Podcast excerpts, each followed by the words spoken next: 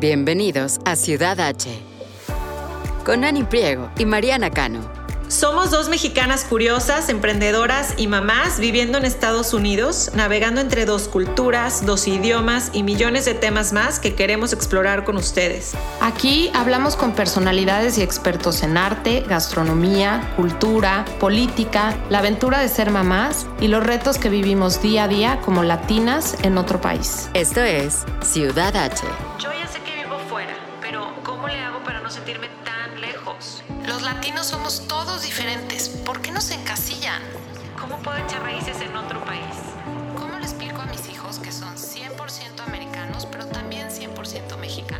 Ciudad H es un espacio en donde los hispanos nos unimos para compartir, dialogar Y por qué no, también desahogar todo lo que sentimos al vivir lejos de nuestro país.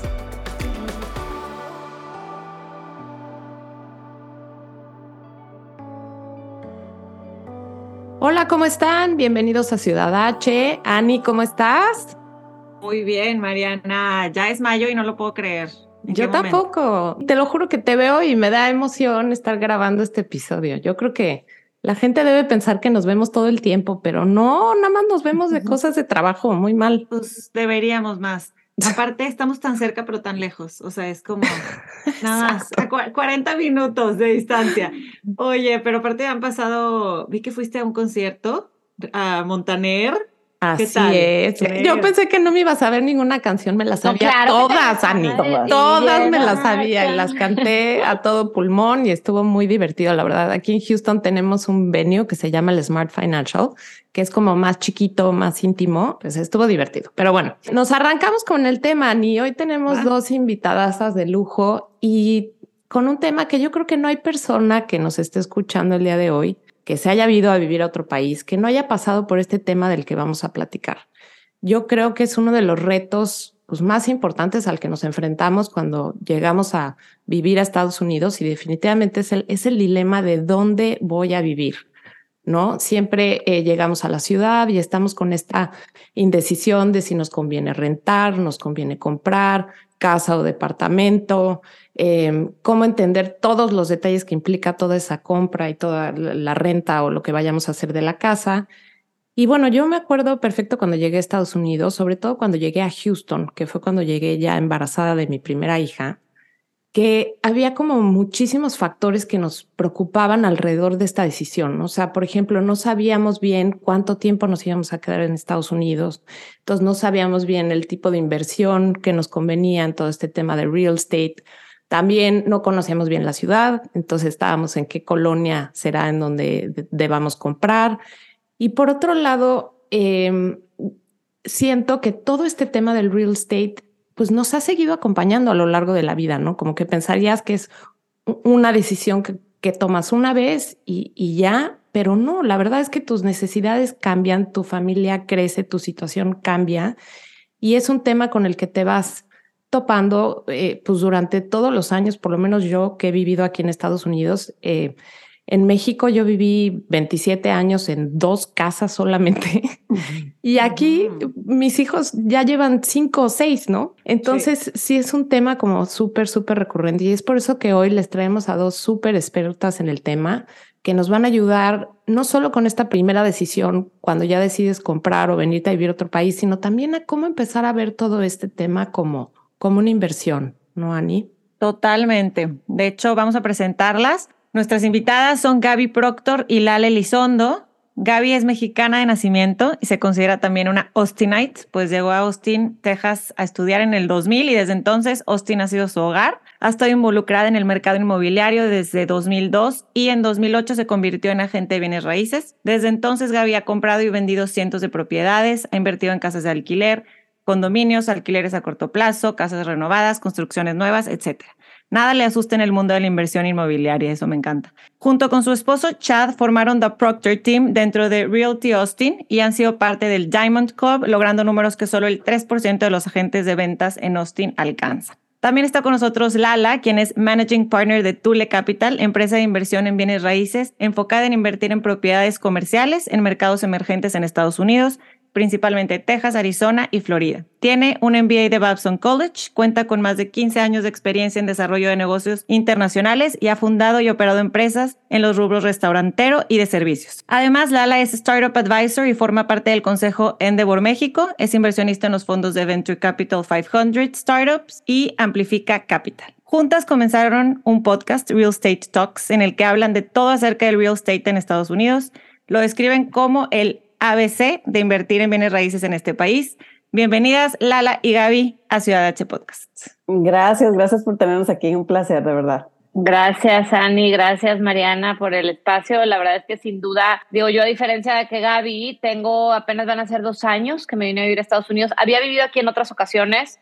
Entonces sí he experimentado, como dices tú, Mariana, en varios momentos de mi vida, cuando me vine en la carrera, el último semestre a, Boston University, luego cinco años después que me fui a la maestría en Boston, el encontrar dónde vivir. Y ahora recientemente, hace dos años que nos venimos con la familia, mi esposo y yo, entonces sin duda es un, es un gran tema, ¿no? Empecemos por ahí, Lala, ya que es un tema que nos apasiona, a nosotros, a Mariana y a mí, pues es parte pilar de este podcast, que es la experiencia y la vida bicultural, ¿no? Entonces, antes de empezar con el tema que vamos a hablar hoy de real estate, ¿por qué no empezamos por ahí? Entonces, Lala, tú llevas un par de años por acá. ¿Cómo te empiezas a sentir, no? Esa, esa separación o, incluso mayor apego por tu país, por México. Híjole, mira, es muy curioso. Eh, digo, nosotros elegimos Austin porque el, negocio principal de la familia, de la empresa de mi esposo está en Monterrey. Mi negocio, la, la, fuente principal de ingresos está en Monterrey, tenía que ser Texas. Y dentro de Texas,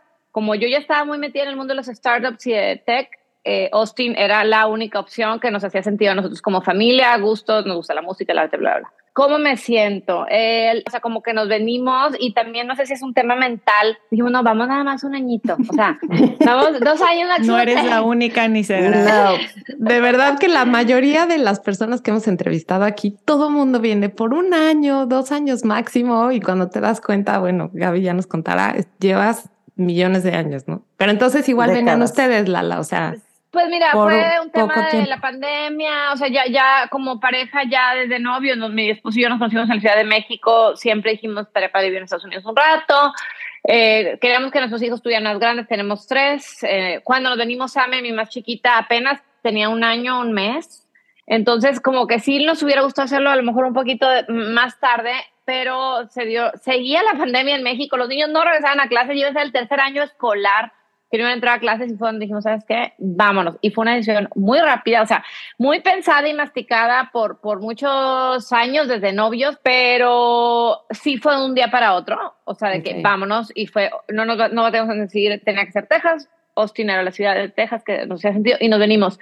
Y volviendo al tema de cómo nos hemos sentido, algo bien curioso aquí, yo soy, eh, ayudo, ayudo a una organización ¿no? que se llama Latinitas, que apoya a niñas en el mundo startup y tech, eh, latinas, y yo sí siento que sí hay una gran verdad en que cuando sales de tu país, agarras un orgullo, digo yo en general, la gente que me conoce en mi casa, mis papás son súper nacionalistas. O sea, son súper eh, México primero, antes de venir a viajar a Estados Unidos, como la mayoría de los regios, yo no soy regia, soy tan pequeña, siempre México. Sin embargo, el orgullo de ser mexicana siempre lo había tenido, pero el orgullo de ser latina, para mí no era, era yo soy mexicana, pero no me consideraba latina. Es, es raro, ¿no? O sea, y estando aquí, eso es algo que se me ha, pues, o sea, al final del día, pues somos todos latinoamericanos.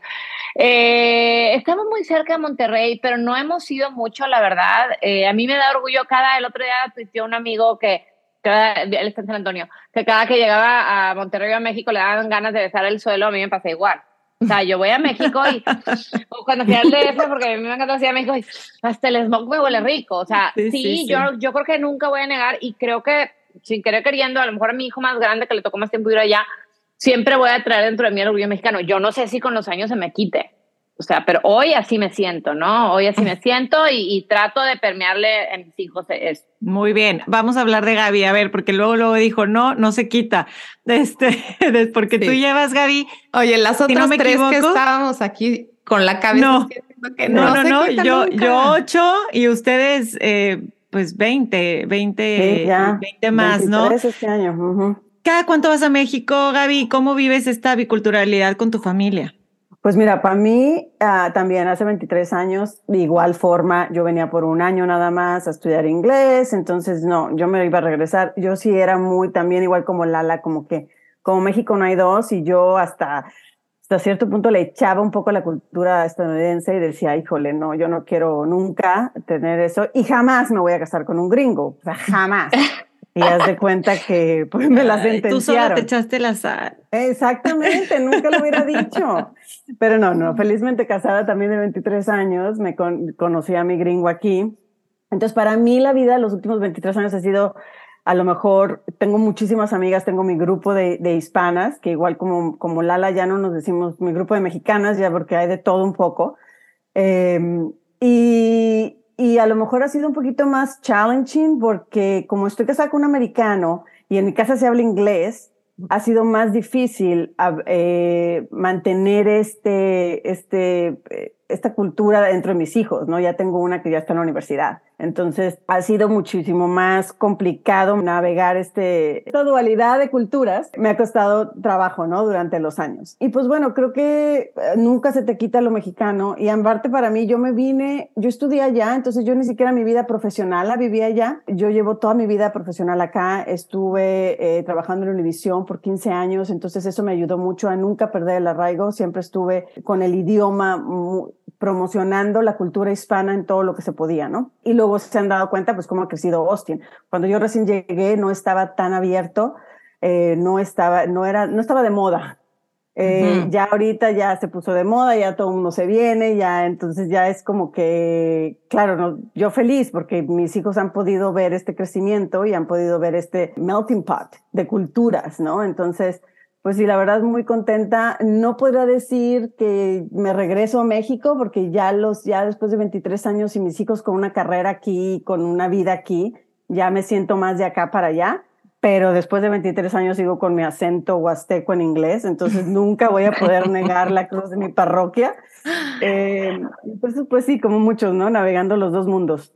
Me encanta oír estas historias porque sí siento que, que es, increíble cómo cada quien lo vive distinto y cómo las familias también se van desarrollando de manera distinta en todo este tema de la biculturalidad, ¿no? En tu caso, que te casaste con un americano, pues claro, obviamente en tu casa se habla inglés, a lo mejor el idioma es un poco más difícil de, conservarlo. Hemos tenido muchas conversaciones aquí con muchos invitados, con Ani, en todo este tema del lenguaje.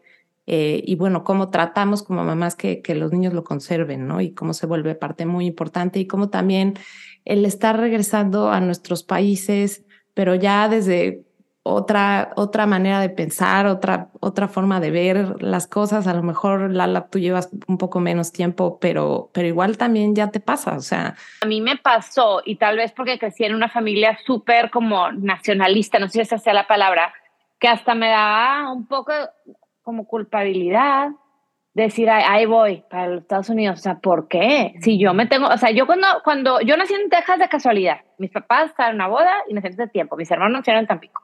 Yo jamás pensé, o sea, yo estoy a renunciar a la nacionalidad, nada más no renuncié porque acaba de ganar Donald Trump y mi papá me decía, ¿para qué renunciar ahorita? Luego no tener la visa, espérate. entiende de, de, dónde vengo, ¿no? Ya que llego aquí, sí me empezó a que, ay Dios, ¿y ahora qué me voy a dedicar? Porque mi empresa ya, pues ya no hace sentido que yo lo operara, sigo de socio una tercera parte, este, y sí me daba eso, pero hablando de regresar, con el tiempo me he dado cuenta que inclusive aquí puedo impactar más de lo que, o sea, porque a mí en lo personal me interesa mucho el tema de impacto, y por ejemplo, cuando me salí de la maestría, que tuve que tomar la decisión, me, no me acuerdo, estuve en Danone USA o en Bacardi USA en Miami, el Danone en Nueva York, o regresarme a México y a pesar de que a mejores sueldos y todo, y empresas lo que ver así, me regresé a México por eso de que no, yo voy a, tuve oportunidad de estudiar en el extranjero, tengo que regresar a México. Y está muy bien.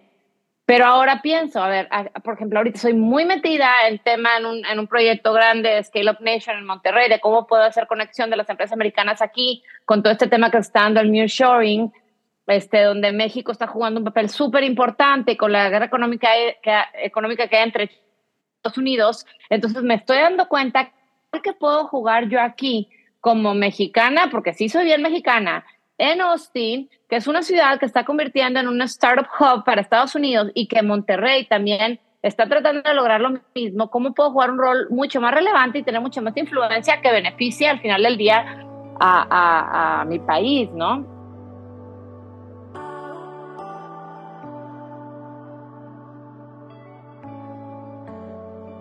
Quiero agregar aquí, eso que estás diciendo, Lala, es como tú lo has vivido, yo creo que a todos nos ha pasado por la mente en diferentes niveles. Al estar aquí sí se siente un poquito de, no soy menos mexicana por estar fuera y no me interesa menos mi país y al contrario, me puede llegar a importar todavía más cómo aporto desde donde estoy, aunque no esté geográficamente ahí, ¿no? No sé, es todo, es todo un tema que nos gusta tocar con cada uno de los invitados en este podcast porque como lo describes, yo creo que a todos nos pasa por la mente y sí es un poquito de, ¿cómo demuestro?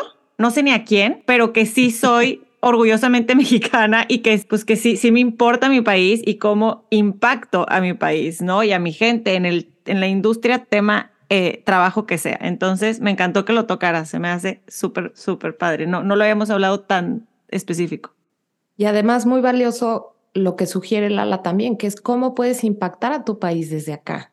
A mí me pasa mucho que estoy pensando en dónde me puedo voluntariar o cómo puedo ayudar a la comunidad que vive acá, pero también cómo eso va a impactar al, a, a, México, ¿no? Que lo hemos platicado tú y yo, Ani, muchas veces, ¿no? Que ya muchas veces también nos sentimos como que ya no podemos opinar tanto de nuestro país porque ya no estamos ahí y entonces nos topamos con, no, pero es que tú ya no vives aquí, entonces ya no entiendes bien. Pero qué, qué, qué bueno que lo mencionas así, Lala, que sí hay muchas, muchas maneras en las que puedes seguir impactando de manera positiva a tu, a tu país, ¿no? y con una perspectiva global, o sea, es diferente como lo vemos nosotros. Exacto. Pero bueno. Y aparte me atrevo a agregar que, que cuando ya nos venimos acá y empezamos a ver todas las oportunidades que este país ofrece o las cosas que ellos ofrecen, ya sea que estamos, estamos tratando de hacer ese lazo entre, las dos, entre los dos países, en cómo ayudarlos, pero incluso, como tú dices, Mariana, incluso ayudando a la comunidad hispana en de este lado de acá, es como un ripple effect, es como el, el domino effect, porque si tú ayudas a que los de aquí se eleven, pues obviamente las familias que representamos nosotros, porque pues ya saben, como buenas hispanas, tenemos a los primos y a los tíos y, y unos viven en Michoacán y los otros viven en México DF, pero de la forma que nosotros podemos crecer aquí, pues al mismo tiempo toda la comunidad a nuestro alrededor está creciendo, ¿no? Y si nos vamos al tema económico, lo platicamos hace, el viernes, Gaby, o sea, el tema de las remesas, o sea, el ayudar a la comunidad aquí, el ingreso de remesas, no traigo el dato ahorita, lo andaba buscando porque justo andamos hablando de ese tema, Gaby, yo el viernes, pero el porcentaje del ingreso del PIB que representan las remesas para México, o sea, no podemos negar que somos, y más en, la, en un estado fronterizo y un estado tan importante económicamente como el que es Texas, todo el impacto que repercute en, en, en México, o sea. Sí, y por eso nos encanta tenerlas hoy aquí en el, en el podcast. La verdad es que tienen las dos unos currículums impresionantes en todo lo que han hecho en, el, en, en estos temas y, y ya nos gustaría adentrarnos un poco al tema de, del real estate para, para poder eh, entender muy bien eh, qué, qué es bien lo que nos conviene o no. Y a, mí me gustaría platicarles un poquito de, yo siempre, yo nací y crecí en la Ciudad de México hasta los 27 años y siempre crecí con esta idea de que una inversión en bienes raíces era de lo más seguro que podías tú hacer, ¿no? El, eh, eh, comprar bien raíz y a lo mejor luego rentando eso, rentarlo, eso te iba a dar, eh, pues bueno, un poco la posibilidad de ir creciendo un poco tu, tu patrimonio, ¿no? Pero por otro lado, al mismo tiempo, culturalmente crecí con esta idea que endeudarte era lo peor que podrías hacer en, en tu vida, ¿no? Entonces, eh, cuando llegas a Estados Unidos y ves que tu primera opción para cuando ya quieres comprar una casa es firmar una hipoteca en donde te tienes que endeudar a 30 años, para mi esposo y para mí era como aterrador, ¿no? O sea, nunca vamos a ser dueños de esto. Imagínate, en 30 años es cuando ya vas a poder decir, soy dueño al 100% de mi casa. Y es por eso que creo que mucha gente a lo mejor empieza rentando. Pero a mí me gustaría a ustedes preguntarles hoy, a alguien que está llegando a Estados Unidos, ¿qué es realmente lo que más les conviene? ¿Rentar o comprar su primera casa? Pues mira, es la, pregunta del millón. Todo el mundo me la hace en la primera consulta. Es que no sé, yo creo que siempre, o, en mi opinión, siempre va a convenir más comprar, porque aunque sea 30 años, estás echando el dinero a algo que va a ser tuyo al final del día, a diferencia de dárselo a un landlord.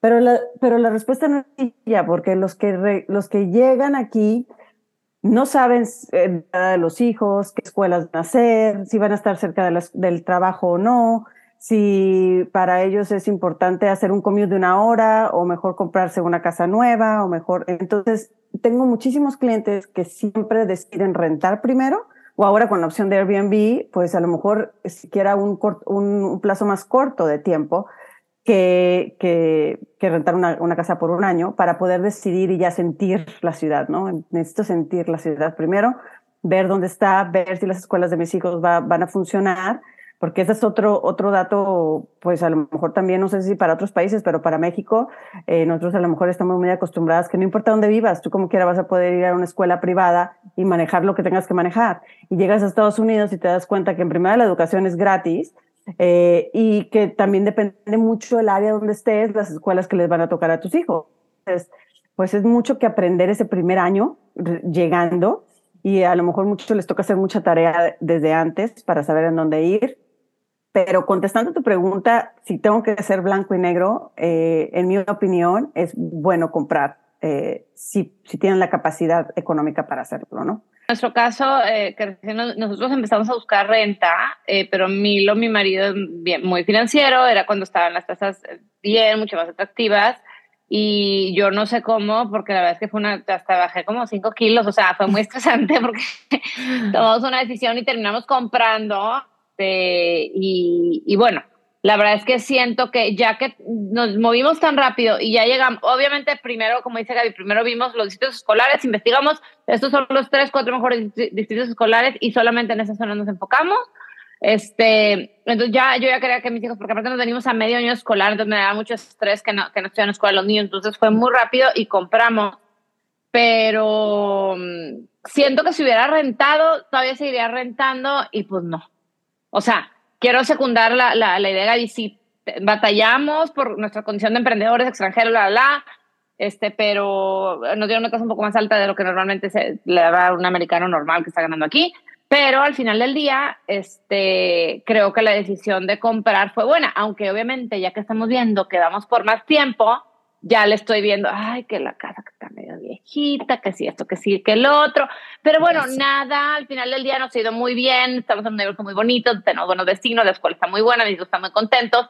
Entonces, pues ya, ¿verdad? Dios dirá, si en un futuro, ahorita ya que estoy en el tema de inversiones, dejo esta casa como inversión y a lo mejor me cambio a otro lado, pero ahorita yo creo que mis hijos les da el infarto si los cambio, no tengo nada para moverme, pero si yo hubiera hecho lo mismo rentando, se iría rentando, entonces estás echando el dinero, o sea, es mejor estar abonando algo que eventualmente va a ser tuyo y va, a subir de valor.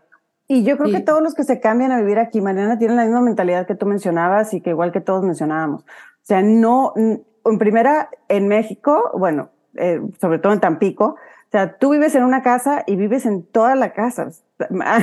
Lala y yo vivimos muy cerca en Tampico.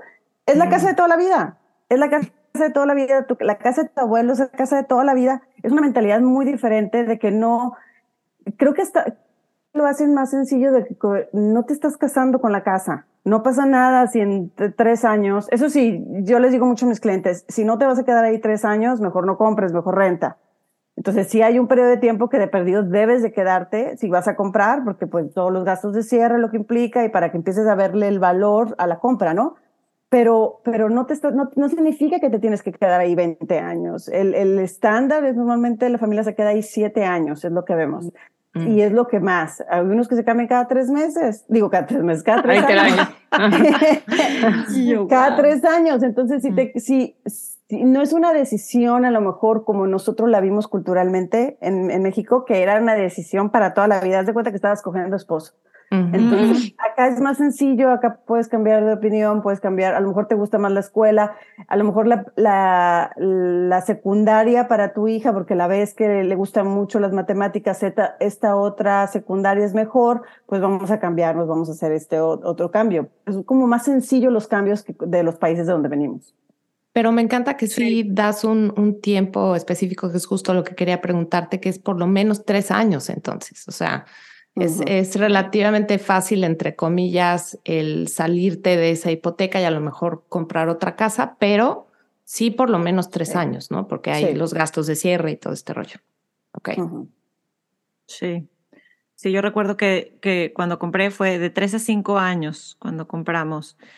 Y y te decían, aparte específicamente, si querías hacer cambios, era no, porque luego si la quieres revender, a la gente no le gusta que quites esto o que hagas esto. Y yo decía, ay, qué raro, como que si es mi casa, sí le quiero, pero entonces si es por poco tiempo, entonces tienes que analizar todo eso, ¿no? Sí, muchísimos cambios culturales que, que hay detrás, ¿no? O sea, yo me acuerdo que a mí me decían de esto del distrito escolar. Digo, yo llegué, tú, Lala, ya llegaste con hijos en donde tenían que ir a la escuela, ¿no? Pero yo pues yo todavía no, como que el tema de la escuela lo veía yo muy lejos y yo decía, ay, no, miren este townhome súper moderno, está padrísimo, está fatal el, el, school La escuela, pero, ni te importa, pero pues qué me importa, ahorita ni hijos tengo, o sea, como que, no sé, lo, no, no, no lo entiendes también hasta que no lo empiezas a vivir. Entonces, por eso es tan importante asesorarte bien con gente como ustedes. Incluso aunque no lo veas como que, por ejemplo, tú que dices el townhome, tengo clientes que viven en Monterrey o en el DF que van a invertir en Estados Unidos, van a, van a comprar una casa de renta, ni siquiera la van a la vivir ellos, ¿no? Mm. No piensan en el distrito escolar. No piensen, yo, va a ser, ¿qué tipo de demográfico quieres llegar? Si quieres llegar a un demográfico que es familiar, que es vamos a enfocarnos en estas áreas sí, a lo mejor son más caras, pero son más caras porque vas a tener un, un inquilino que va a estar buscando este, este distrito escolar. Entonces, incluso que lo veas como para vivir tú o para alguien o para rentarla, creo que son puntos que no los analizas cuando vienes de otro país o tienes la mentalidad de otro país.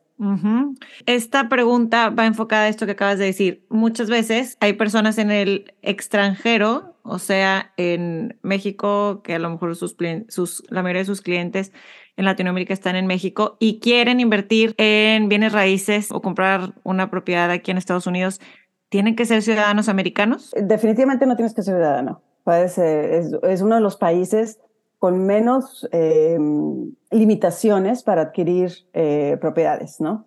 Hay, yo sé que hay otros países que no te dejan, por ejemplo, comprar en la playa, tienes que comprar a 100 metros si eres extranjero. Digo, no sé, son 100 metros en kilómetros, no sé, pero haz de cuenta, no puedes comprar en ciertas áreas de ciertos países si eres extranjero. Eh, aquí no, aquí cualquier persona.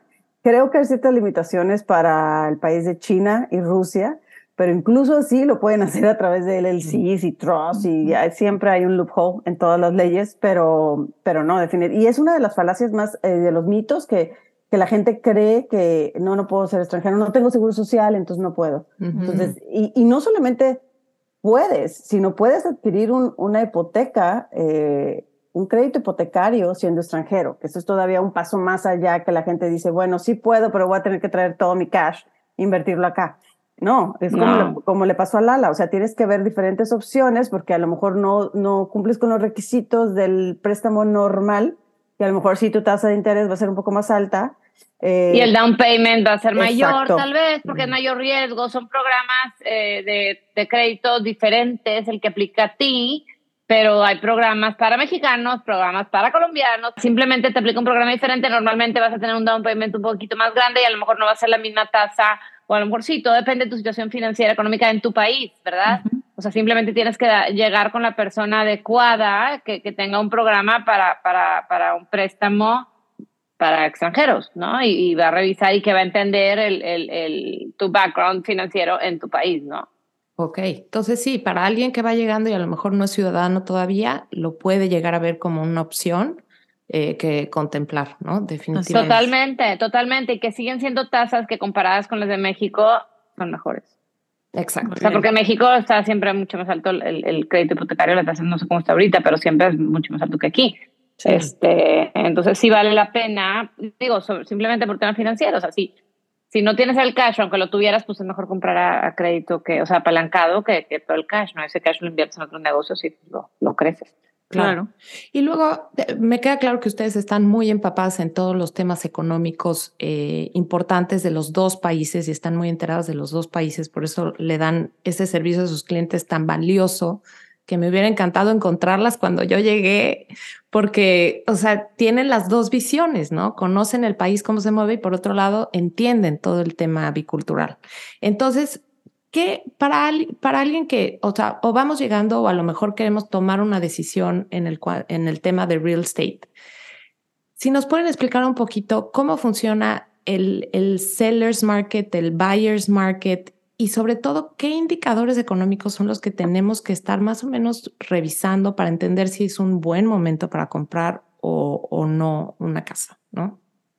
Pues mira, em, eso del buyer's market y el seller market eh, se maneja muchísimo. Técnicamente, un, un buyer's market es cuando el inventario de las propiedades duran más de seis meses.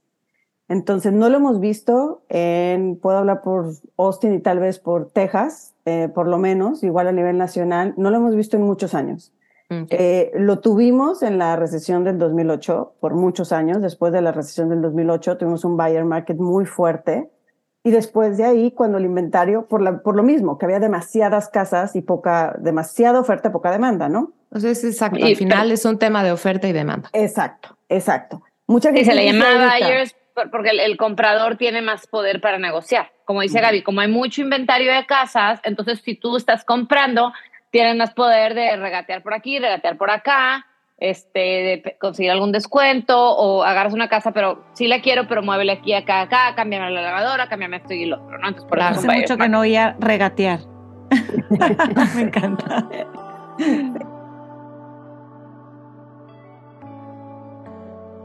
Ahorita, por ejemplo, ya estamos inclinándonos un poquito al buyer market, aunque no estamos en buyer's market, porque venimos de la locura de, de la pandemia, donde las casas no solamente le no podías decirle al, al vendedor, me regateas algo, al contrario, déjame te doy más por tu casa para poder, era, era, eran apuestas, eran apuestas los últimos tres años que hemos vivido en Austin yo sé que es ha habido más locura que en otras ciudades, pero yo sé que en que toda la nación estábamos en un mercado de vendedores. Es decir, yo como vendedor, yo pongo mi casa en lo que quiero, tómalo, déjala, porque tengo 15 personas que me están dando una oferta.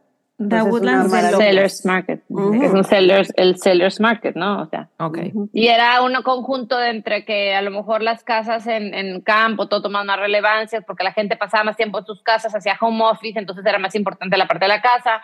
Luego las tasas de interés estaban súper bajas.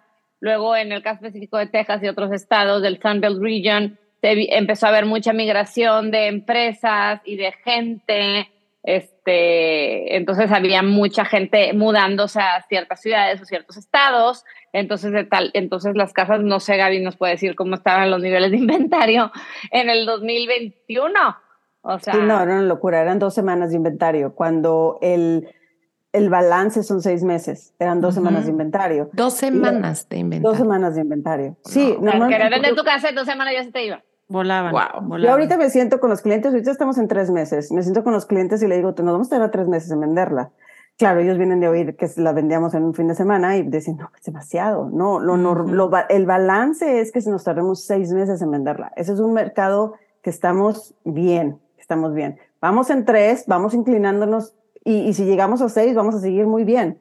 Porque sí creo que es saludable que el, que el comprador tenga siquiera una noche para pensar si quiere o no la casa. No podíamos ni siquiera tomarnos el lujo, era ir a venderla, y digo, ir a verla, y en el momento que regresaba yo a la casa, yo ya tenía que estar poniendo la oferta para poder, porque si no, no ganábamos. Entonces era una locura, no, no, era, no era sustentable una situación así. Entonces, eh, ahorita ya creo que estamos regresando a la normalidad, ya los compradores ya están diciendo, bueno, a ver, déjame, como dice Lala, déjame te regateo, me pongo mis moños, componme esto, si me pones esto otro, tal vez ya me aviento. Entonces creo que ya es, y como vendedor también, pues sí, si no te gusta que yo puse el tile verde, pues déjame te lo cambio, ¿no? O sea, sí creo que es un mercado un poquito más saludable. Oye, y siguen viendo mucho este tema de que ahora como la gente trabaja desde su casa, que pues bueno, obviamente han querido cambiarse de ciudad por un tema de que son más baratas las propiedades, pero seguir recibiendo un sueldo de California, ¿no? Por ejemplo. O, sea, ha habido como mucho movimiento en ese tema, sobre todo los, los, que, los solteros que no tienen familias de así y se han movido. ¿Lo, siguen viendo mucho ustedes o no tanto?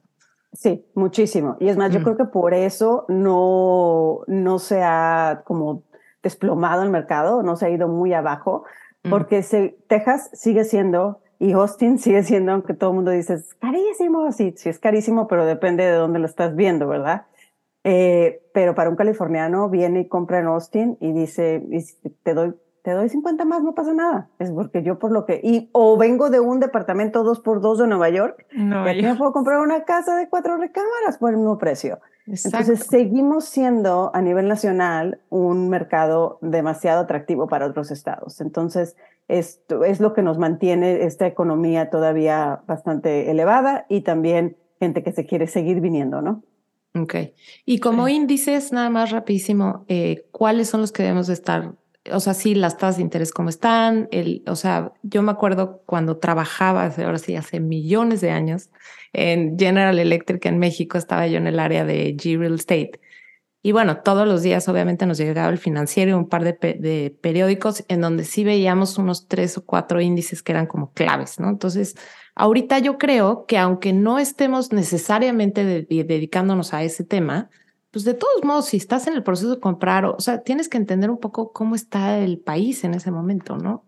Entonces, eh, ¿qué, qué índices son los que ustedes siempre están checando? Nada más me da curiosidad. Eh, es bien importante, bueno, yo en mi caso que yo me enfoco, me dedico más al tema comercial, o sea, residencial comercial y comercial en general este, o sea, de, edificios de departamentos, el, el, índice de empleo, desempleo de ciertas ciudades es súper importante, porque eso es lo que te va a generar, y también aplica para single family home, porque es lo que te va a, es lo que te va a jalar la demanda. O sea, si tú estás en una ciudad donde la tasa de empleo es de, o de desempleo es alta, pues entonces, pues vaya, la gente no está recibiendo dinero, entonces no es not a booming economy. O sea, el, el, empleo es súper, súper, súper importante estarlo siempre monitoreando, ¿no? Entonces, ahorita, a pesar de que ha habido, también vengo del mundo de VC, entonces ha habido muchos tech layoffs y muchas, y escuchas en las noticias, es que Meta hace dos semanas o dos semanas y media, este, eh, despidieron gente, Meta en Beyond acaba de quebrar.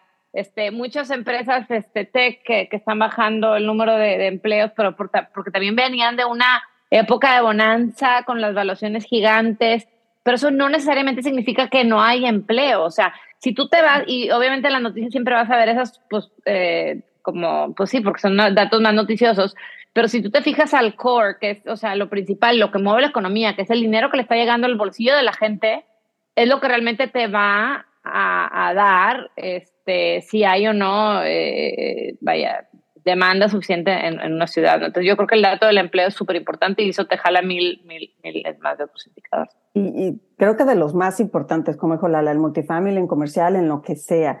Eh, si nos ponemos a enfocar, también como dijo Lala, las noticias te van a decir siempre lo que va a vender, ¿no? Lo que le pueden hacer clic.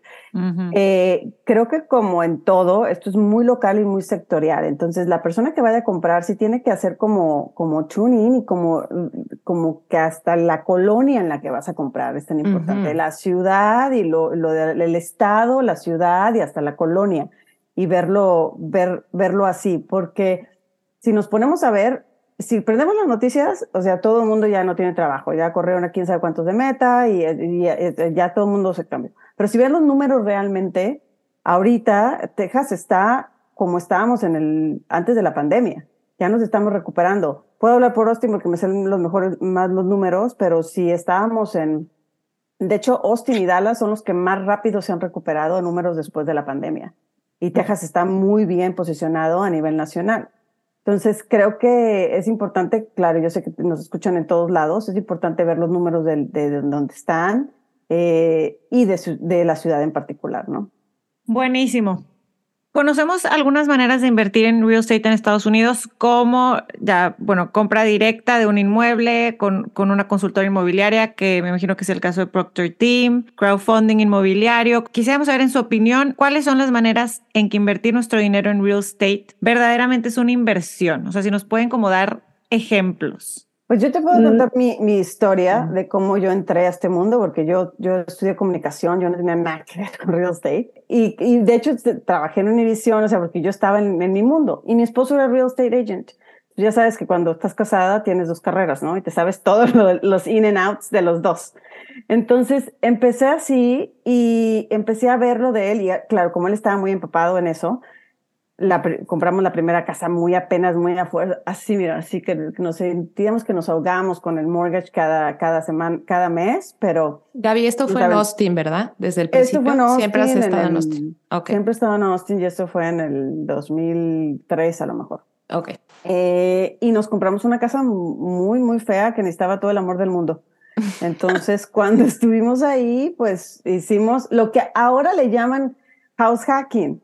Eh, en ese momento no existía el, término y significa que dos cosas. Una, que tú te cambias a vivir ahí como tu propietario o rentas los cuartos, el resto de los cuartos, como si fueras un estudiante o algo así, para poder tener este, ayudarte en la hipoteca o te cambias, la renuevas, la vas cambiando, la vas poniendo bonita ¿eh? y la vendes. Y el siguiente, el siguiente casa o el siguiente crédito hipotecario pones esta ganancia, ¿no? El como el rollover. Mm. Entonces tiene muchas ventajas y desventajas que a lo mejor yo me voy a meter muy técnica hasta cuestión de impuestos. Si lo haces cada dos años, haz de cuenta, si yo, por ejemplo, en este caso, eh, me, me metí a esta casa que de verdad que si les enseñara fotos de esa casa, yo creo que hasta le da pena. O sea, yo le decía a mi mamá, mira, si no me quieres visitar en dos años, no pasa nada. yo voy a verte. Yo voy, yo voy a verte. Yo voy a verte. Pero era con la intención de entrada, desde que la compraste. Sí, era con la intención de entrada. No sé si la de mi esposo, pero la mía sí. Porque yo no iba a poder vivir ahí por más de dos años. Y la razón por la que le digo dos años es porque el, la ventaja de impuestos significa que tú no le ganas la, el, por decir, la vendí y los números que voy a usar se van a reír, pero la compré en 90 mil dólares. Vivimos ahí, la remodelamos y demás. La vendimos en 170. Nos fuimos a, la siguiente casa, que ahí ya estaba dispuesta yo a quedarme más de dos años.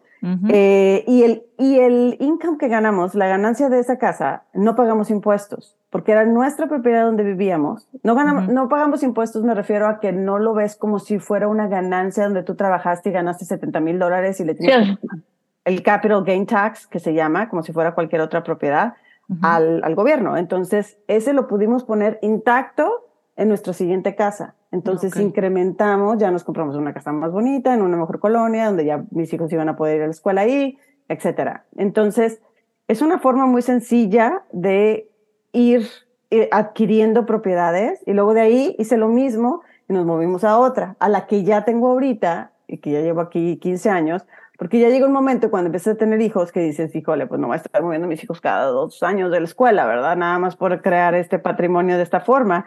Pero sí pude llegar, y la única forma en la que pude este, comprarme esta casa donde estoy ahorita es por estas dos rollovers que hice antes de esta.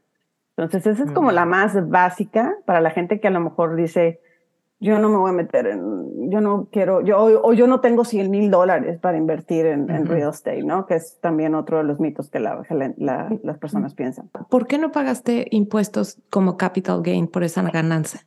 Porque tú vives en la propiedad, tienes homestead.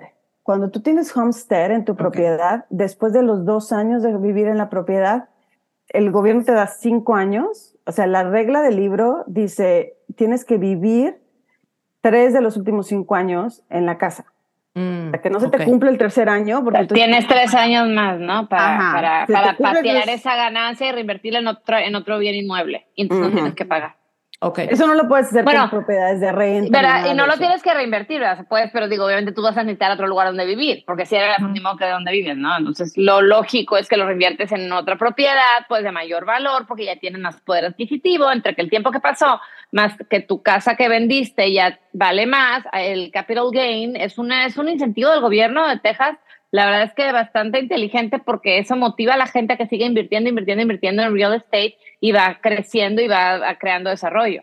Y es algo que no mucha gente sabe, ¿no? Y que a lo mejor si estás joven y todavía tienes a lo mejor como cuando llegaste tú aquí, que dices que ni pensabas en los distritos ni nada, bueno, compras. Y volviendo a la pregunta que me hicieron al principio, compras la casa, te estás dos años, este, todo, y luego la vendes y te compras otra, y la ganancia de esa venta pues, la reinviertes en la otra y no pagas ni un dólar de impuestos.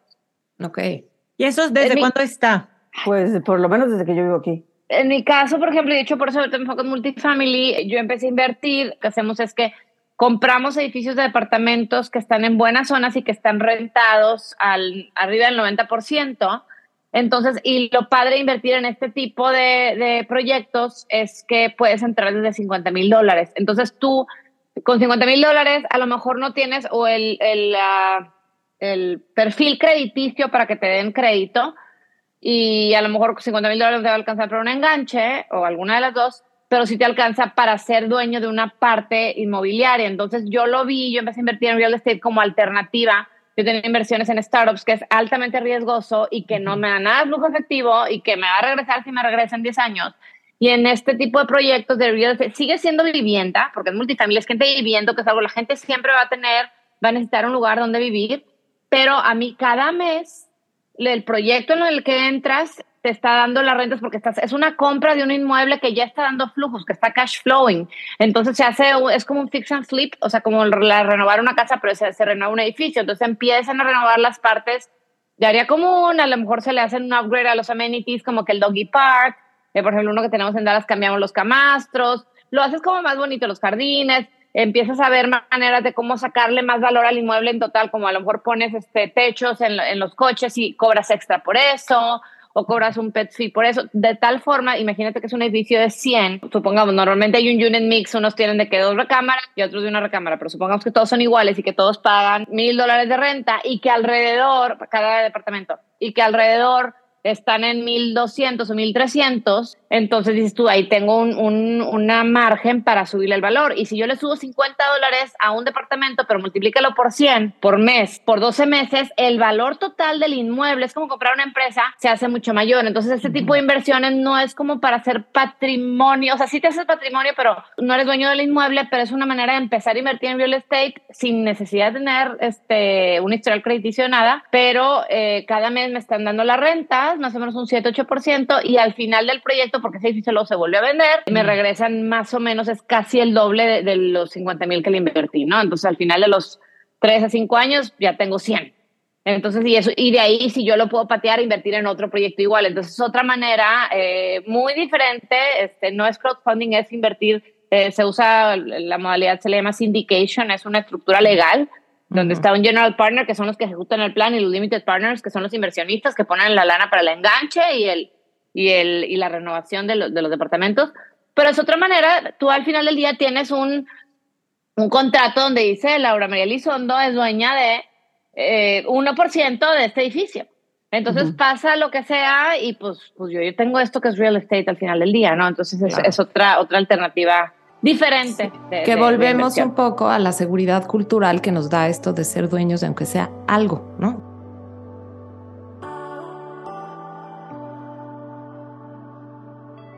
Cuando yo estaba en, en, G Real Estate, en este tema de préstamos hipotecarios, un poco la estructura, cuando dábamos préstamos inmobiliarios, era nosotros les prestábamos a cambio de que el edificio estuviera 90% ocupado, por ejemplo, edificios de oficina en renta, pero esas rentas era para pagar el préstamo que nos, había, eh, que nos habían pedido a nosotros, ¿no?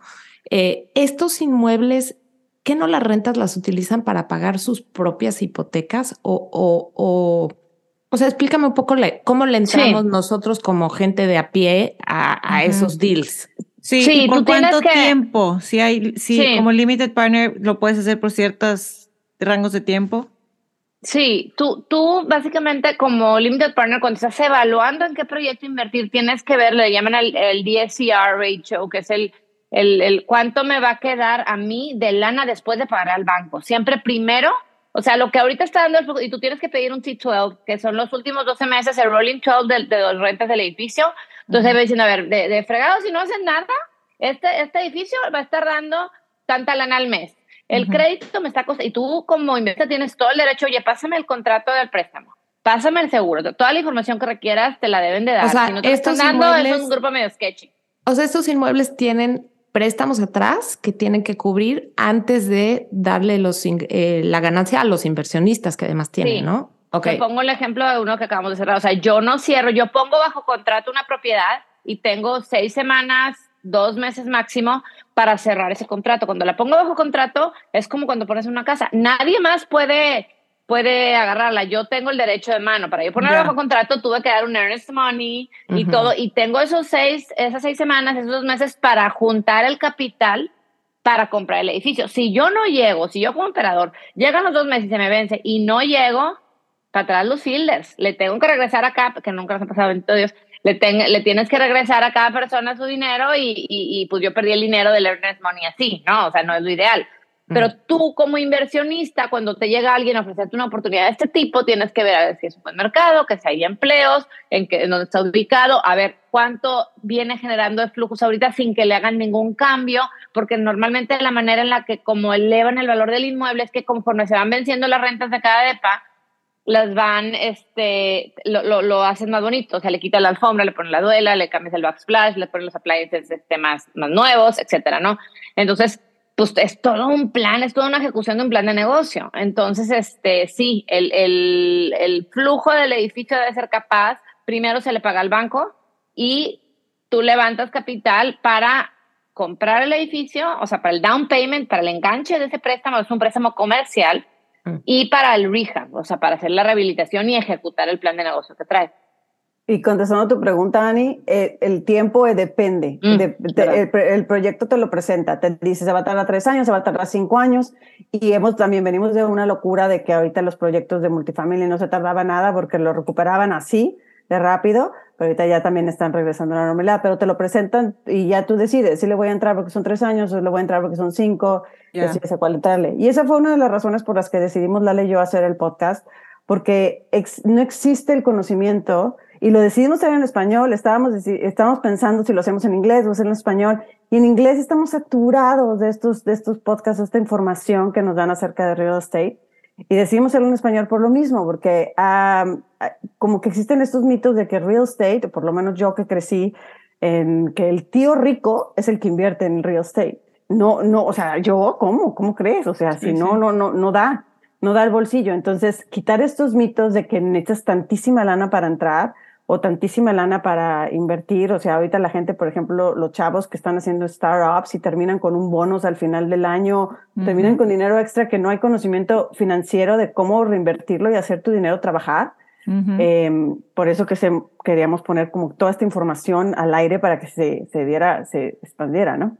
Y lo que dice Gaby, perdón, más ahorita en, en, temas de inflación, o sea, porque ahorita la inflación está altísima y pues en la bolsa está caídísima. A mí personalmente no me gusta la bolsa porque siento que no tengo control. Acá siento que tengo al menos un poco más de control de dónde estoy eligiendo y al final está para la real estate. Y lo que dice Gaby es muy importante, que si antes nada más el tío rico, o sea, creo que también otra misión que tenemos Gaby y yo bastante fuerte cuando decidimos hacer este podcast eh, fue el desmitificar el tema de, de, de, la inversión en bienes raíces. Nos ha pasado, nos ha costado, como queremos que el contenido sea en español, encontrar gente que sabemos que ha invertido y nos, no quieren entrar al podcast porque no quieren escucharse como que presumidos de las propiedades que tienen. Pero a ver, aquí no le estamos presumiendo a nadie, estamos al contrario, queremos que la gente entienda que todo mundo puede, teniendo o no teniendo dinero, es un tema de tiempo y de que lo hagas de una manera informada todo el mundo puede tener acceso a invertir en real estate y poco a poco ir creando tu portafolio. Entonces sí nos ha costado, ¿verdad, Gaby? Sí, bastante. Eso es lo primero que yo vi en, su Media Kit que me llamó la atención y cuando hablé contigo, la, la que es parte de su misión. O sea, que sin importar de dónde vienes, el background, posición social o económica de la persona, se puede crear riqueza a través de real estate en este país. Correcto. ¿Verdad? ¿Cómo ven esto diferente a México o a otros países? Para mí me parece mucho más regulado aquí, Gaby, te puedo hablar mucho de eso. El tema de la inversión no significa que esté mal invertir en bienes en México, claro que no, pero yo, creo que hay un es como más, hay más seguridad en todos los sentidos, ¿no? Tiene más acceso a capital. Sí, incluso yo obviamente estoy más empapada de aquí porque no, mm, profesionalmente no tengo conocimiento en México o en Colombia o en otros países, eh, pero sí, por ejemplo, me ha tocado comparar cosas el simple hecho de que en México no necesitas una licencia para ser real estate agent. O sea, es así como que no, no, no, hay una plataforma donde puedas ver el sold data, donde puedas ver, o sea, no existen unos datos duros, o sea, tan fuertes como, como aquí. Y también el, el mercado inmobiliario no se mueve tan, tan rápido, no es tan este, mm, activo como acá, por ejemplo. También los créditos hipotecarios, es muy difícil adquirirlos en otro país. Aquí realmente te dan todas las facilidades del mundo. Claro, tienes que tener una estructurado, o sea, tienes que comprobar si vas a comprar un, un este, vas a adquirir un crédito hipotecario normal, si tienes que tener dos años de taxas, si tienes que tener tu W2 o tu W9, no sé, si tienes, no significa que te dan como en el 2008, que te prestaba nada más porque tenías pulso.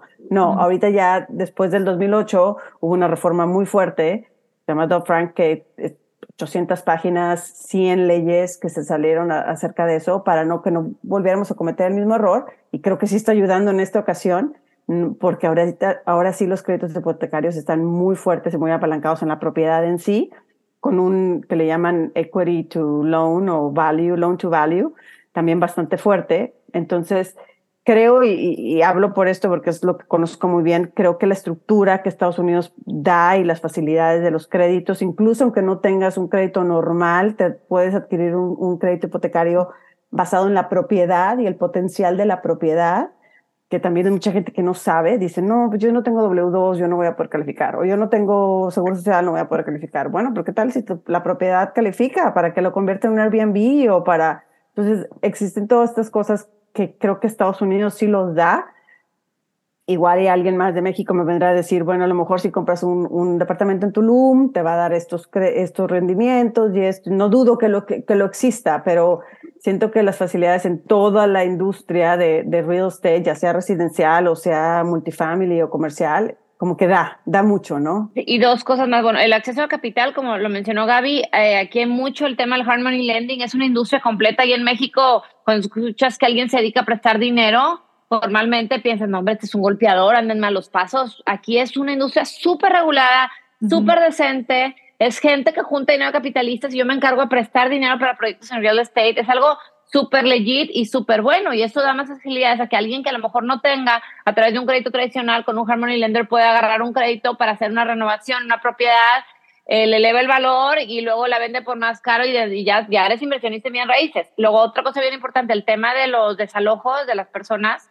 Aquí nos toca mucho nosotros en multifamily. O sea, si alguien ya tiene más de X tiempo que no está pagando, hay un procedimiento que se sigue y se aplica la ley y la gente se va porque no te pagó. Porque Oye, sacar en México, sacar en México a alguien es imposible, olvídalo, hombre. No lo sacas nunca. Exacto, tengo una amiga de mi comadre, la amo, o sea, tuvo un departamento en Santa Fe que lo estaba rentando como inversión, estuvieron las personas ahí, gente bien, en colegios bien, si lo quiero decir así, que no le pagaron como en un año y medio la renta y oye mañana, oye después y luego te enteras por otro lado que están los chefs del colegio presumiendo y la la la, es que esto no es posible, no, no, pero porque la ley está de ese lado. Y aquí como inversionista tienes una ley que se aplica y que si la persona no te paga en cierto tiempo, corres el proceso de desalojo y se va. Entonces, por ese lado también como inversionista, oye, pues ¿dónde vas a poner tu dinero? ¿Dónde puedes hacer esto o, acá? ¿No? O sea, hay muchas cosas que tienes que ver, ¿verdad? No estoy diciendo que invertir en México no, o sea, al contrario, pero es otra, otro factor súper importante que te da más como seguridad. Claro. Lo preguntamos porque escuchan el podcast México, sobre todo este tipo, seguro este, este, por eso estamos haciendo preguntas como extranjeros para invertir aquí, ¿verdad? y, y, por otro lado, alguien, me imagino que han de haber visto muchos casos de gente que está empezando a ver esto del real estate como inversión en todas estas estructuras que nos explican muy bien las dos. ¿Cuáles son los errores más comunes que han visto que, que la gente hace? cuando empieza en todo este rollo? Yo creo, en, en mi caso es la matemática. Las matemáticas que haces eh, tienes que, por ejemplo, en un flip, ¿no? Que tengo muchos inversionistas que hacen flips. Tiene, hay muchos factores que tienes que considerar, dónde está la casa, cuándo se va a revender, los, los precios, lo que te cuesta venderla, que son comisiones, que son este, escrituración, todo eso. Y también tener un buffer. Un buffer, nos contaba una, una persona que entrevistamos que nos dio una cifra, 40 mil dólares. Tienes que tener 40 mil dólares contando que te va a salir una sorpresa que abres, una, mm. que abres una pared y, estaba la tubería de cast iron que ya no va a pasar inspección, entonces la vas a tener que cambiar toda.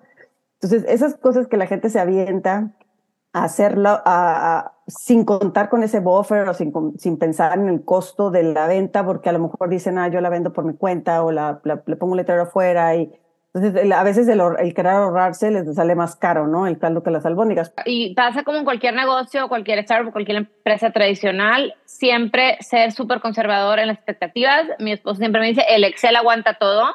Entonces tú tienes que ver, o sea, a ver, ¿qué pasa si eh, voy a rentar una casa de inversión en McAllen, por decirte algo?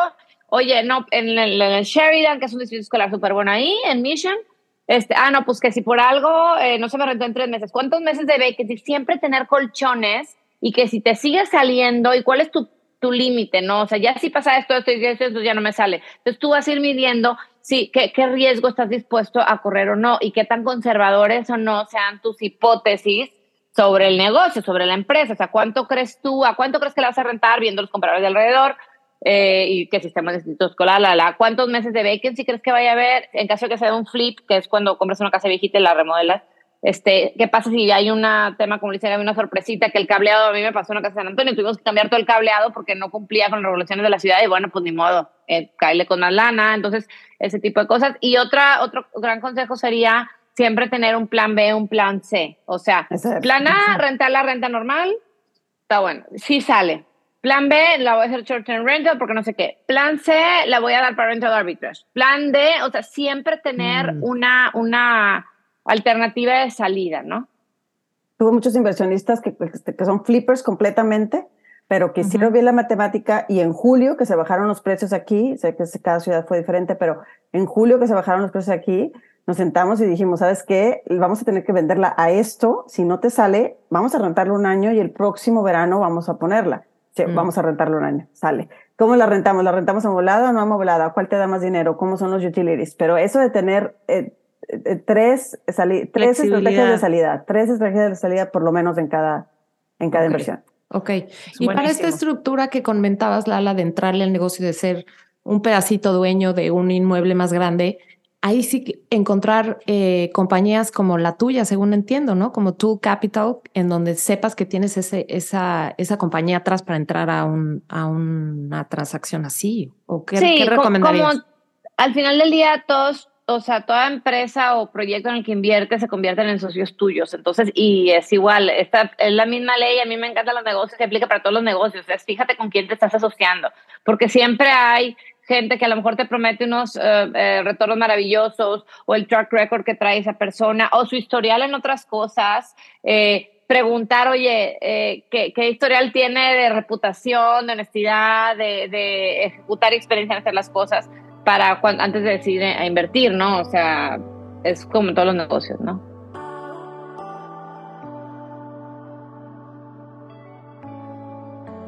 Oigan, ¿y qué es mejor o qué debemos de tomar en cuenta para decidir si vamos a comprar un inmueble a título personal o hacerlo a través de una compañía? Es una decisión muy única de cada cliente porque va a depender, y también no es nada más que abras un LLC, que te metas a internet y de abres un LLC, porque he tenido clientes que han cometido ese error y al fin y al cabo, si es un LLC de un miembro, es lo mismo que si lo compras a nombre de Gaby Proctor. Da lo mismo. Entonces, tienes que informarte muy bien qué tipo de LLC, C Corp o cualquier cosa que quieras hacer.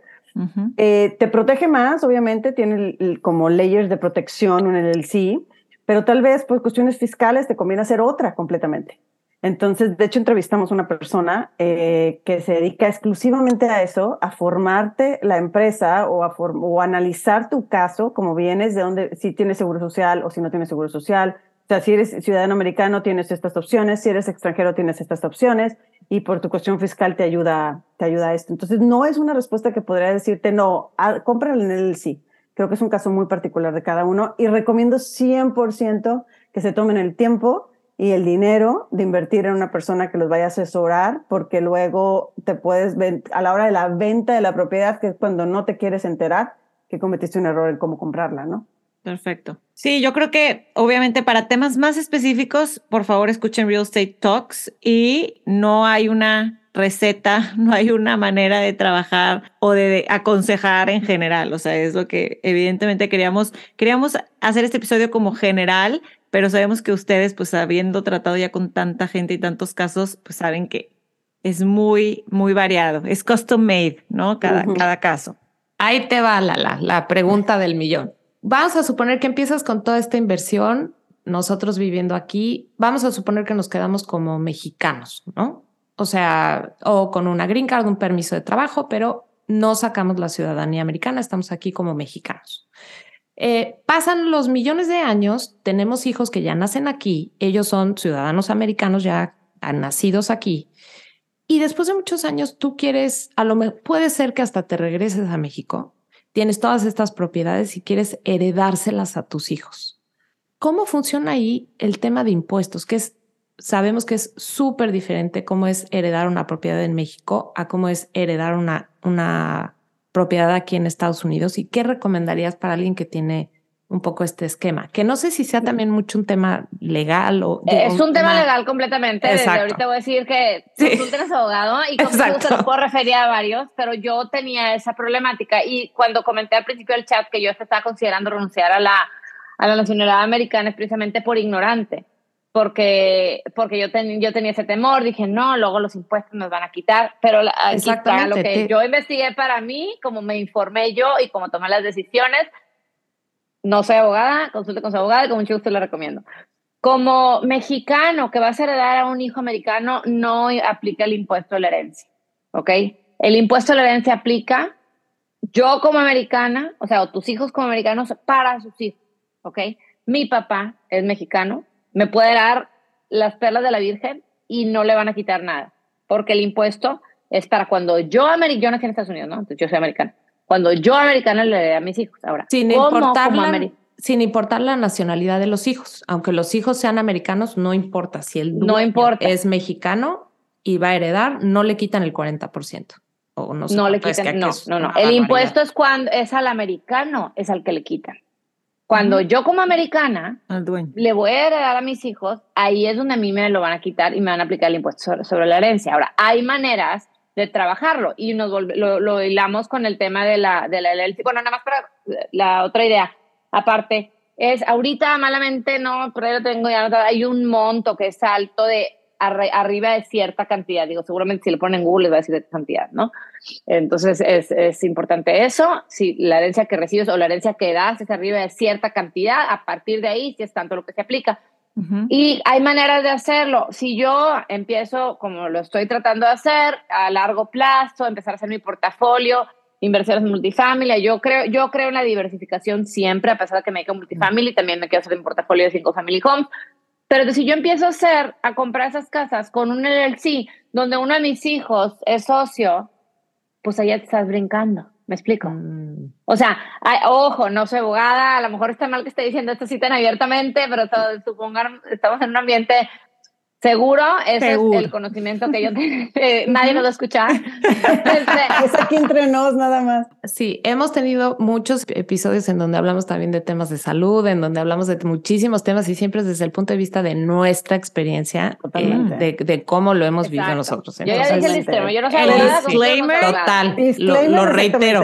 No somos abogadas, pero lo que me pasó. yo es lo que yo he visto. O sea, yo he visto con otros inversionistas de bienes raíces que meten a sus hijos a hacer el CIS para poder evadir ese tipo de impuestos. Pero lo que sí yo te digo con seguridad es que, y por eso dije, no, ¿cuál que me voy a andar renunciando a la gringa?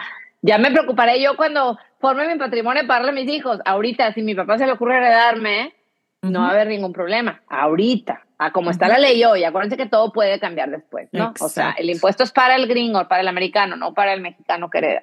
Que el, que el ya tiene muchos años que está el run run en México, que van a empezar a hacer un impuesto a la herencia ya. Todavía no, todavía no lo ponen. Y, yo agregaría, por el caso, por lo que sé de, americano americano, incluso americano doble nacionalidad, americana mexicana, heredando a americano 100%, mis hijos, y en persona, no en el sí, como persona de mi casa o de, una propiedad que está bajo mi nombre, eh, cuando tú la heredas, cuando una persona muere y se la pasa, y se la paso a mi hijo, mi hijo puede venderla al market price, al market value de ese momento y no paga ningún impuesto bajo la ganancia. La, por, eso es que muchos ricos lo que hacen es comprar real estate como esta forma que dice la, la del LLC y meter los miembros o como persona, porque claro, si él se queda con esa propiedad y esa propiedad empieza a generar o esa propiedad incrementa de valor, él luego ya va a tener que pagar la diferencia, ¿no? Pero de la persona, del año en que muere, mm. puede venderla a market value y, limpio de esta, este, la, el tax de herencia es muy alto, pero completamente es un loophole. Entonces, yo creo que el mensaje aquí más como que Lala me contó esto, Guy me contó esto, es hay loopholes, hay, hay formas de hacerlo y, y todo va a depender si eres mexicano, mexicano, si eres colombiano, si eres de Puerto Rico. Es muy diferente cada país y, y pues bueno, nada más que se asesoren, pero hay forma. Y por, una razón lo están haciendo todos los multimillonarios porque hay forma de evadir más impuestos de esa forma. Creo que vale la pena mencionar que estamos el tema de impuestos y esto aplica para multifamily y para cuando tienes casas de renta, todos los gastos que hay, inclusive si tú inviertes en mi edificio de Dallas y tienes 1% de dueño, toda la depreciación del edificio se hace un estudio y, toda la depreciación se la puedes aplicar a tus ganancias de otras propiedades. Entonces hay muchos gastos, por eso tú ves un, mm. y si hay podcast de CPAs en real estate, hay muy montones, si tú ves un tax, eh, un tax, eh, o sea, si un tax record de una, de una, un tax return, perdón, se fue la palabra, este, de alguien que gana un, un, un, trabajo normal, a lo mejor un puestazo en tech, una dirección, comparado con alguien que es real estate investor, vas a ver que el break de taxes es mucho más alto que una persona que le hacen, que le quiten los impuestos de lo que ganan de su sueldo. Porque todo el gasto de depreciación, el gasto de reparación, el gasto que da el inmueble se lo mueves, se lo metes a tu, a tu ganancia. Entonces hay, hay mucho. Mm. Porque el gobierno, otra vez, le interesa que la gente siga invirtiendo en real estate porque crea, mueve las economías. Claro. No, como pueden ver, eh, definitivamente eh, Lala y Gaby tienen muchísima información que compartir con nosotros. No se pueden perder su podcast que se llama Real Estate Talks, en donde desmenuzan todo esto, pero me encanta porque es en español, es eh, con este enfoque de que conocen muy bien eh, las dos culturas. Entonces, podemos hablar de temas como estos. O sea, este tema de la herencia es un tema eh, más común y que muchas veces es muy difícil encontrar con quién platicarlo, ¿no? Porque hay especialistas en real estate que son 100% americanos que no entienden a lo mejor este tipo de preguntas, ¿no? Te juro que ha sido difícil encontrar gente, por ejemplo, esto de las herencias. Hoy te digo, no, es que tenemos que tener a un abogado, pero para encontrar lo que habla español, para encontrar lo que sea bicultural, que se le sepa a las dos industrias, o sea, es difícil. No, la gente no quiere hablar de las propiedades que tienen, ni cómo empezó, ni cómo invirtieron, porque voy a andar diciendo yo que se enteren ahí toda mi familia en México que tengo ocho casas, no. Porque no hay, o sea, eso que dijiste sí me dejó pensando mucho. o sea, El, cómo es bien diferente el, en, nuestra, eh, en nuestra cultura y en nuestro upbringing el hablar de eso. Porque esto que dicen de, de, que la gente no quiere compartir mucho a lo mejor eh, de, su, de las propiedades que tiene o de cómo ha invertido es creo que un gran tabú y un gran yo creo que error que han tenido nuestros abuelos, nuestros papás, en muchas familias. Yo sé que muchas es un tema muy abierto, muy platicado y muy este, estructurado, pero en la mayoría no. Entonces, como qué padre también poder ustedes a través de su podcast poder compartir estas historias y poder ver cómo es algo accesible y cómo a lo mejor aspiro yo a esto, cómo llego yo ahí, ¿no? Y cómo puedo educar a mis hijos en este tema sobre todo. Es que volvemos al tema cultural. Yo, yo siento que volvemos al tema cultural al final, que eh, por lo menos en México muchas veces es mal visto hablar de dinero, ¿no? Y, Exacto, es mal O sea, en una sobremesa nadie se va a poner a decir, es que mira qué bien me ha ido en este negocio y mira qué bien he invertido. O sea, está como mal visto, es como de mala educación. Y se me hace un error garrafal. ¿Cuántas familias hay que la siguiente generación manda todo a la goma porque no supo cómo manejarlo, porque, porque nunca hubo esta conversación franca y abierta de cómo funcionan las inversiones, que en este caso estamos hablando de real estate, pero de, de, negocios. Y luego para mujeres peor. O sea, el otro día yo peor. estoy muy orgullosa que ahora en este tercer proyecto que hacemos, que tengo ya 25% de inversionistas mujeres, cuando los primeros eran puro hombre, para mí es como que, wow, y hablaba con una de las inversionistas, me dice, es que tenemos que hacer que la gente empiece a hablar de esto y también en el sentido de la mujer también, porque como que también en la casa, como en general, el dinero ha estado en manos de los hombres en nuestros países, en nuestra cultura. A ver, a mí me hubiera gustado saber muchas cosas que sé, que me puse ya, ahorita tengo 41 años, que me puse a mis 35 años a ver las pilas de que qué onda, ¿verdad? Cosas que me, eh, en la casa a lo mejor, pues, en la cultura latina las decisiones de inversión se le pasan a los hombres y no a las mujeres, y, no es cierto, o sea, está mal. y, y sí, la verdad es que sí hemos batallado en tener gente que nos venga a platicar, porque también hay un tema de, digo, tiene también algo que ver el tema de la seguridad. Claro. Eh, o sea, el factor, pero yo creo que el factor más grande es que nos da pena o sentimos que estamos presumiendo, oye, yo hice esto, tengo esta inversión, este me fue bien, esta me fue mal, como que no, la gente no le gusta hablar de eso porque está mal visto, te vas a escuchar como muy presumido. Oye, Ale, me parece importantísimo lo que dices del tema de las mujeres que sí, que, o sea, yo quiero pensar en mi matrimonio como un equipo, ¿no? Entonces, si ya te vas a cambiar de país y vienes y hay que, hay que entrarle estos temas como pareja, los dos, para estar informadas, para, por ejemplo, un tema eh, también que se me olvidó comentar, que era el empezar a hacer tu historial crediticio, ¿no? Que llegas aquí y nadie te da préstamo porque no tienes nada. Qué importante es tú también como mujer el sacar tu tarjeta de crédito y empezar tú también a hacer ese historial, no solamente a través de tu esposo. Totalmente, y en México se da todo el tiempo, ¿eh? Que el del historial crediticio es, a veces digo, ay, no, no puedo creerlo, pero digo, ni modo, las cosas como son. Y sí, es importante hablar de estas cosas, hablar de estos temas, poder más, poner más dinero en manos de las mujeres, o sea, quitar esa, ya se oye muy cliché, pero el espejo de cristal y, o sea, al final del día, vaya, somos una sociedad de hombres y mujeres y creo que sí es importante abrir estos temas de conversación, ¿no?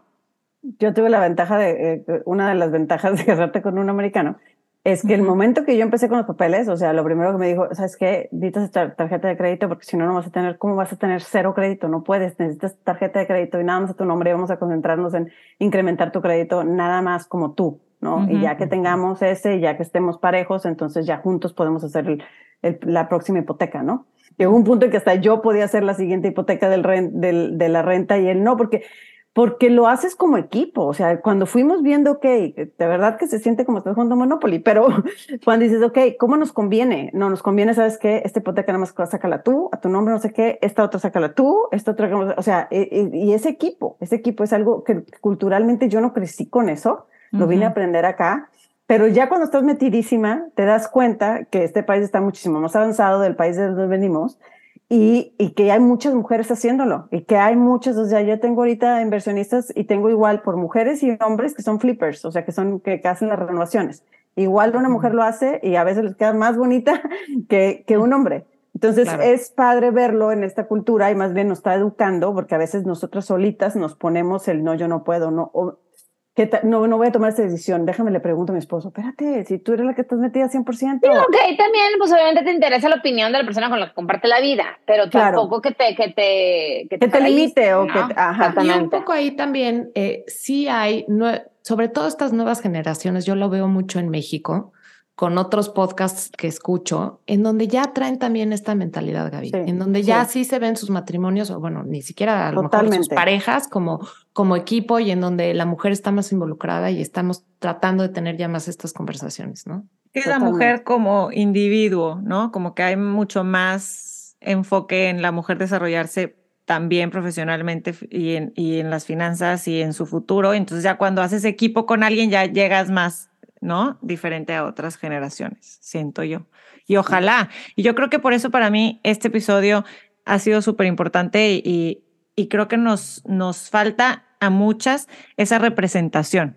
O sea, si yo veo que ustedes lo están haciendo, oye, a ver, entonces yo también con 50 mil dólares, a ver de aquí a cuánto los junto y voy a buscar e invertirlos en, en este proyecto que trae Lala, ¿no? O sea, pero no se te ocurren si no y, en lo personal, a mí sí me llegan mucho más las cosas en español y como que alguien que lo esté haciendo de mi, de mi edad, no sé. Entonces se me hace súper, súper padre que lo, que lo sigan haciendo y que se hayan animado a compartirlo abiertamente en un podcast. Nos encantó haber platicado con ustedes. Eh, creo que esto da para muchísimo más tiempo. Me podría yo meter en muchísimo más detalle en todo este tema. Eh, pero bueno, creo que eh, definitivamente real estate es algo que hay que ver con profundidad. Es una decisión que, que es importante estar enterados y tomarla la mejor posible, pero también ya empezarlo a ver como un tema de inversión, que por lo menos a mí me, me creó muchísima curiosidad el empezarlo a ver de esta manera, ¿no? Entonces, este, les agradecemos muchísimo, Lala y Gaby. ¿Dónde las encontramos para que las podamos seguir además del podcast? Pues mira, lo más fácil es nuestra página www.lalaigabi.com, facilito, lalaigabi.com. Ahí están todos nuestros social media, el acceso al, podcast y cualquier otra cosa. Y en el correo hola arroba lalaigabi.com, ahí este, nos llega a las dos, entonces ahí perfectamente nos pueden contactar. Muchísimas gracias por la invitación. ¿eh? No, gracias a ustedes. Muchísimas gracias. La seguiremos escuchando. Muchas gracias por estar aquí. Felicidades por su podcast. Gracias, Mariana. Igualmente. Un abrazote y muchas gracias a todos por escuchar Ciudad H. Nos vemos a la próxima, oigan. Gracias.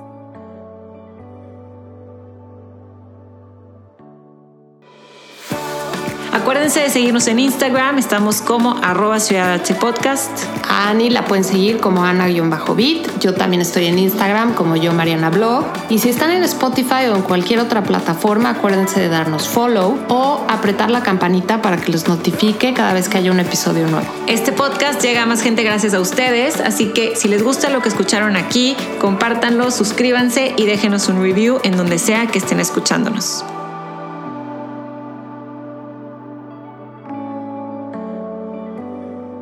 Esto fue Ciudad H.